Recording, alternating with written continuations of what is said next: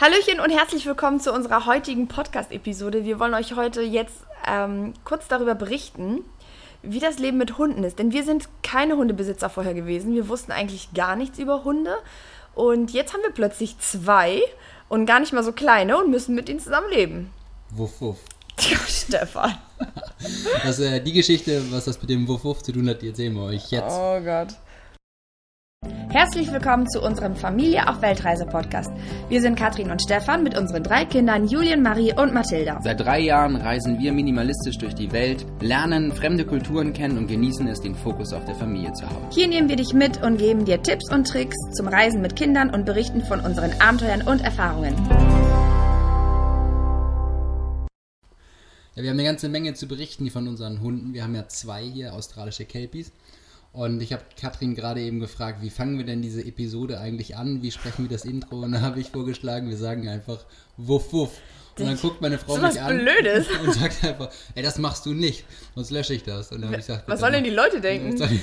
Dann mache ich es halt am Ende. Und deshalb habe ich das Wuff Wuff eben einge, eingeworfen. Ja, das war ähm, tatsächlich so für uns gar nicht klar, ob wir hierher kommen würden, damals schon, weil ich eigentlich eine Hundehaarallergie habe. Und das macht es gar nicht so leicht für mich, dann in Hundehaushalte zu kommen. Habe dann aber festgestellt bei Freunden von uns, bei Jean und Malte, dass es ähm, durchaus Rassen gibt, bei denen es, ähm, ich will nicht sagen gar nicht so schlimm ist, sondern einfach weg ist tatsächlich. Ja, und ich du reagierst gar nicht darauf, ne? Keine Schnupfnase, keine roten Augen. ja, also das, ähm, es gibt noch, die, also bei Katzen ist es noch ein bisschen schlimmer. Deshalb könnten wir uns das mit Katzen nicht vorstellen, aber mit Hunden ging. Und wir waren ja auch schon mal hier. Haben's Im- getestet? Wann war denn das? 2017? Im Haben wir November. ein Haussit gemacht. Und weil wir wussten, dass es geht, sind wir hier wiedergekommen für ein Jahr. Genau. Und diese Hunde, es bringt ja auch nun extrem Spaß, sich um Hunde zu kümmern, die schon erzogen sind. Also man braucht nicht mit denen nachts irgendwie nochmal rausgehen, weil die vielleicht nicht trocken sind, weil das Welpen sind, weil die hier irgendwie alles vom Sofa reißen, alles zerkauen, socken und äh, ich weiß nicht, von meiner besten Freundin Janina weiß ich ja nun auch, dass kleine Welpen auch manchmal einen Haushalt demolieren können, wie kleine Kinder. Aber dem ist überhaupt nicht so. Das sind wirklich äh, super coole Hunde. Wir haben ja ein riesengroßes Grundstück. Ich weiß gar nicht, wie groß das ist. Sag mal. Ich würde schätzen 2000, 2500 Quadratmeter. Und hier in Australien ist es wirklich gang und gäbe, dass Hunde als Haustiere im Garten leben. Also man geht wenig raus. Diese Gassi-G-Gesellschaft gibt es hier eigentlich relativ selten. Wahrscheinlich ist es in der Stadt ein bisschen anders, wenn es ähm, Wohnungen gibt. Aber die meisten Häuser sind Bungalows mit großen Gärten und die Hunde wohnen einfach in den Gärten. Man geht selten mit den Tieren raus und ähm, trifft sich auch nicht auf irgendeiner Hundewiese oder sowas. Das gibt es nicht. Aber es gibt hier unfassbar viele Strände in der Nähe und wir sehen tatsächlich immer mal wieder, also die äh, Zonen sind nicht abgesperrt, aber es gibt äh, Markierungen, wo drauf steht, ähm, hier sind Hunde bitte nur an der Leine zu führen und hier sind Hunde erwünscht, frei, rumlaufend. Wie, wie Hundestrände im Prinzip, ja. Und Genau. Die, und unsere beiden, die lieben das, ja. Die flitzen über die, äh, flitzen über die, über den Sand da hinweg und, baden buddeln drin und- buddeln wie bekloppt. Ich glaube, die brauchen das auch mit der Nase. Wir, also ich muss dazu ja wirklich sagen, dass wir total unerfahren, möchte ich mal sagen. Ich hatte in meinem ganzen Leben noch nie einen eigenen Hund und du auch nicht. Du hattest Nee. mal einen Hamster, ich hatte auch einen. Das ist aber, glaube ich, nicht vergleichbar mit einem Hund. Ähm, und diese Erfahrung machen zu dürfen, wenn jetzt hier Hundebesitzer zuhören, die sagen wahrscheinlich, was sind das denn für zwei? Aber für uns ist es einfach komplett neu und auch total faszinierend. Ich Ja. würde jetzt sagen, sind wir auf den Hund gekommen? Ja, und ja, total. Aber weil auch unsere Freunde in Deutschland sagen, wie schön das auch für einen Hund ist, mal so einen Waldspaziergang zu machen oder mal eine neue Region zu erkunden und zu schnüffeln. Ähm, einfach, dass er auch im Kopf gefordert wird und neue Wege findet. Neue und Eindrücke bekommen. Genau, deswegen kann ich mir das absolut nicht vorstellen, die Hunde immer nur in den Garten hier ähm, spielen zu lassen. Deswegen gehen wir tatsächlich jeden Tag zum Strand oder fahren zum Strand ne, mit Mhm. dem Auto. Wobei Autofahren, das ist auch noch so ein Punkt. Der eine, Luca, der mag sehr gerne Autofahren und Tessa, die jault dann immer so. Ich weiß nicht, ob sie sich freut oder weint oder ich kann das nicht zuordnen, aber die ist immer sehr Das hängt davon nervös. ab, ob du fährst oder ich fahre. Nein, das glaube ich nicht, aber die Strecken sind ja nun nicht lang, das sind vielleicht 10 Minuten oder 15 Minuten im Auto und trotzdem ähm, ist sie immer sehr aufgeregt und dann, wenn sie dann am Strand sind, ja, also dann freuen die sich wie kleine Kinder und flitzen und düsen los, es sei denn, Stefan startet die Drohne. Oh ja, das. ich weiß nicht, also das, ähm, die jagen, da jagen sie hinterher. Dann verändern sie ihr Wesen. Ja, das ist äh, wie bei Kindern wahrscheinlich, wenn man Schokolade aus der Schublade rauszieht. Da sind die dann äh, hyperaktiv, möchte ich mal fast sagen. Aber mhm. es bringt einfach total viel Spaß. Du, du hast es angesprochen, die Hunde sind schon erzogen. Ich glaube, ich hätte es mir nicht vorstellen können, wenn wir die Aufgabe hätten, Hunde zu erziehen mit Hundeschule und so. Der, ähm, ich würde jetzt fast sagen, bei unseren drei Kindern weiß ich auch nicht, ob es alles so gut ist. Aber die, also eine Hundeerziehung bedeutet ja auch, dass man relativ strikt sein muss. Und wir merken das hier, ich kann so eine Anekdote mal erzählen, dass die Hunde wirklich so, so super erzogen sind. Und das haben wir damals ja auch schon gemerkt. Und deshalb haben wir gesagt, okay, jetzt trauen wir uns zu, dass wir nicht Angst haben müssen, dass sie die ganze Zeit weglaufen, sondern dass sie wirklich kommen, wenn man sie ruft. Ähm, also gib Pfötchen, High Five. Sitzplatz, High Sitzplatz, Five, alles, Jump, das alles. funktioniert. Und genau ist es auch abends beim Essen. Die äh, kriegen dann ihr Essen und die sitzen vor ihrem, sagt man Futternapf? Ja, mhm. vor ihrem Futternapf und gehen da nicht ran, bevor man nicht den, den Befehl gibt, dass sie das äh, essen dürfen. Da sagt dann der Eigentümer der Pizza sagt immer, have it. Und das haben die Kinder sich natürlich damals abgeguckt. Und da gab es eine Situation, wo die hier essen waren mit Freunden und die haben vergessen, die haben das Essen reingetan ins Schälchen und haben vergessen, den Hunden den Befehl zu geben, das Essen zu haben. Die noch mal kurz reingegangen sind, ne? Irgendwie hat das Telefon klingelt, auf jeden Fall ja, sind die reingegangen. Genau, und die haben es einfach vergessen. Und die Hunde waren draußen auf der Terrasse. Und die haben eineinhalb Stunden gesessen, die Hunde draußen. Und, und die Sabberli. Und die haben gesabbert ohne Ende. Aber sind nicht reingegangen ans Essen. Und das tat ihm natürlich total leid. Aber das zeigt, wie, äh, wie ordentlich das, das Ganze ist. Die wie, sind auch extrem... Ja ähm, also es bringt auch Spaß, mit denen zum Beispiel tatsächlich auch so Spiele zu spielen. Ich habe mir das bei YouTube angeguckt, weil ich bin ja nun wirklich auch, wie schon gesagt, kein, kein erfahrener Hundebesitzer.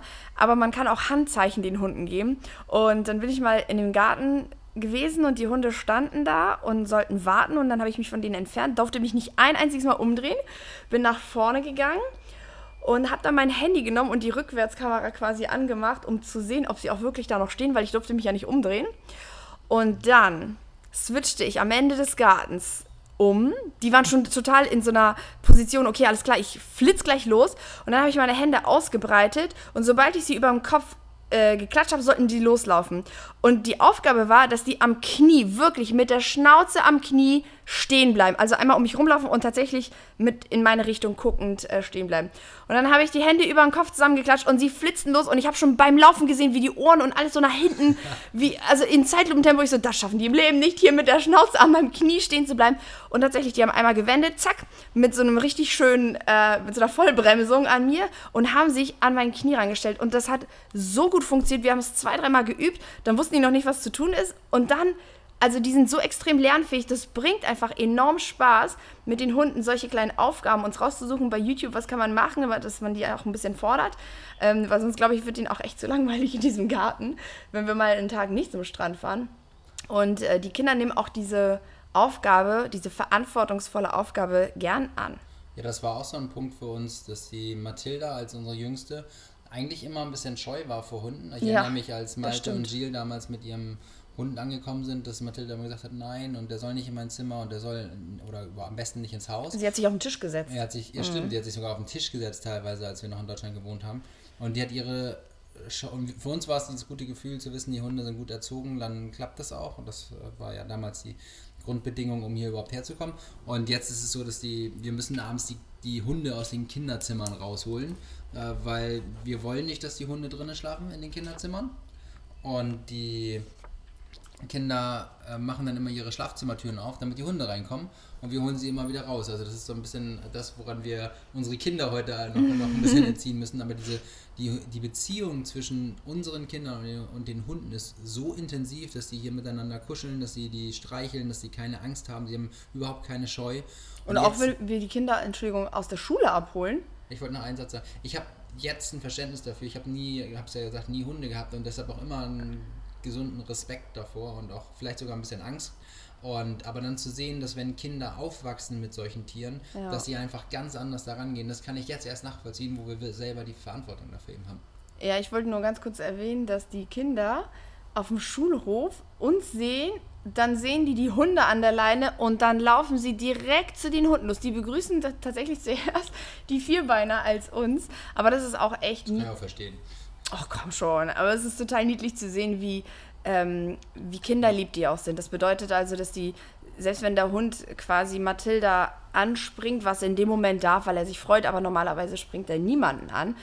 Ähm, da passiert gar nichts. Mathilda, die nimmt ihn manchmal nach vorne, wo ich dann denke, oh Gott, lass dieses Tier in Ruhe. Es ist kein Mensch. Du kannst aus einem Vierbeiner keinen Zweibeiner machen. Und trotzdem nimmt sie seine Pfoten hoch und legt sich die um den Hals und dann kuscheln sie auf dem Sofa zusammen und steckt ihren Kopf so in seinen Bauch rein und da passiert nichts. Die Hunde sind einfach extrem kinderfreundlich und lassen auch viel mit sich machen, halten viel aus. Und deswegen glaube ich auch, genießen sie auch die Zeit, wenn die Kinder in der Schule sind, dass sie dann auch einfach mal chillen können auf ihren Decken und sich das immer so gemütlich machen. Und ich habe immer gedacht, ja, Stefan, das ist doch nur ein Tier. Also im Grunde genommen, es ist einfach nur ein Tier. Aber jetzt denke ich mir, nee, irgendwie ist es doch wie so ein Freund. Also der hat so menschliche Züge. Er macht sich das auch irgendwie gemütlich. So wie ich mir mein Kissen immer so ein bisschen schüttel, bevor ich ins Bett gehe. So, ähm, dreht er an seiner Decke immer so nach rechts und nach links und bis sich die so richtig positioniert hat, dass er sich da auch wohlfühlt. Das finde ich irgendwie extrem niedlich zu beobachten, wie, ja, das, es ist einfach irgendwie wirklich mehr als, als nur irgendein Tier, was Ja, hier die, rumliegt. Die haben ja auch einen eigenen Charakter. Ich Du- wusste das nicht, ja, aber. Ja, also